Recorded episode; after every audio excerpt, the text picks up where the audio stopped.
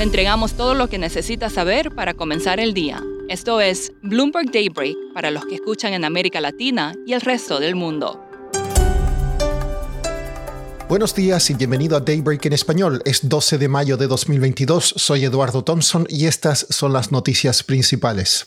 El colapso de la stablecoin algorítmica Terra USD arrastra a todas las criptomonedas el Bitcoin cayó en un momento por debajo de los 25.500 dólares, su nivel más bajo desde diciembre de 2020, y varias otras monedas registraron descensos de dos dígitos antes de recuperar algo de terreno. Legisladores instan por más regulación tras el caos.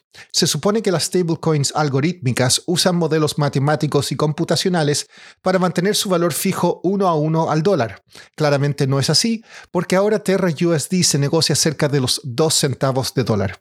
En cuanto a la guerra en Ucrania, unos 10 compradores más de gas de Europa habrían abierto cuentas en Gazprom Bank para pagar sus cuentas con rublos. La Unión Europea evalúa más financiamiento de armas para Ucrania, mientras que Estados Unidos está en negociaciones para nuevos modelos de un dron de bombardeo en picada Switchblade. Finlandia y Suecia dan los últimos pasos para unirse a la OTAN. Estrategas de Citigroup creen que las medidas para contener la inflación presionarán las tasas de interés al alza, por lo que las valuaciones de las acciones de crecimiento todavía pueden caer mucho más. Están particularmente preocupados por las de Estados Unidos.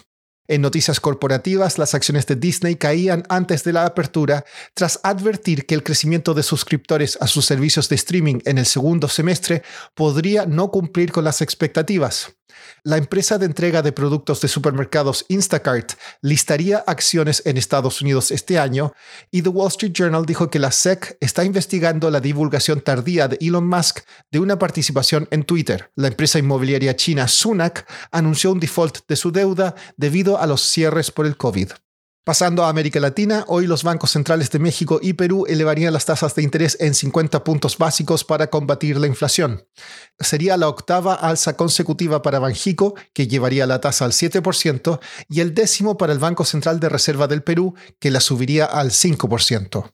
Hoy también se informará la inflación en Argentina de abril, que acumularía un alza del 57,35%. La producción industrial en México subió un 2,6% en marzo por encima del consenso de un 2,1%. Las ganancias de la española telefónica superaron las estimaciones gracias a un fortalecimiento de las monedas de América Latina, lo que compensó una baja en sus ganancias en España. Las aerolíneas Avianca de Colombia y Gol de Brasil anunciaron ayer un acuerdo para unir sus estructuras accionarias. Ezra Pfizer, periodista de Bloomberg News en Colombia, nos cuenta los detalles de esta operación. Avianca y Gol, dos de las eh, aerolíneas más grandes de América Latina, están formando un holding que se llama Grupo Abra. Esto les va a dar una estructura de propiedad común. Eh, sin embargo, las empresas van a seguir operando por separado con sus propios equipos directivos y marcas. Viva, una aerolínea de bajo costo en Colombia y Perú, también va a formar parte del grupo. Ezra, ¿cuál es la justificación de esta operación? Las aerolíneas de la región de Latinoamérica eh, fueron muy afectadas por eh, la pandemia de COVID. Tres de las empresas más grandes, incluida Avianca, se entraron al capítulo 11.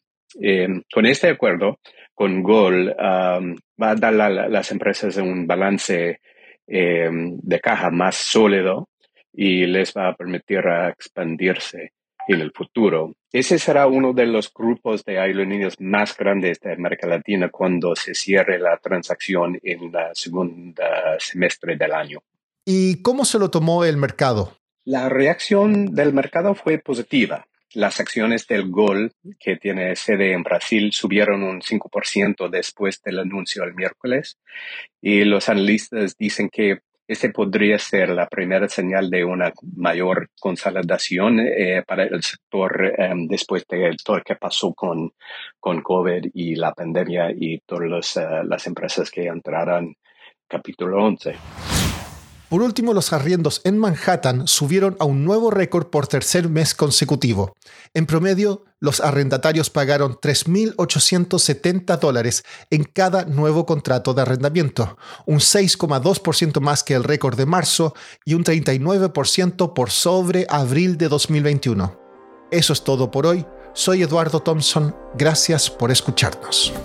Para conocer todas las noticias que necesita para comenzar el día, revise Daybreak en la app Bloomberg Professional, donde puede personalizar las noticias que desee recibir.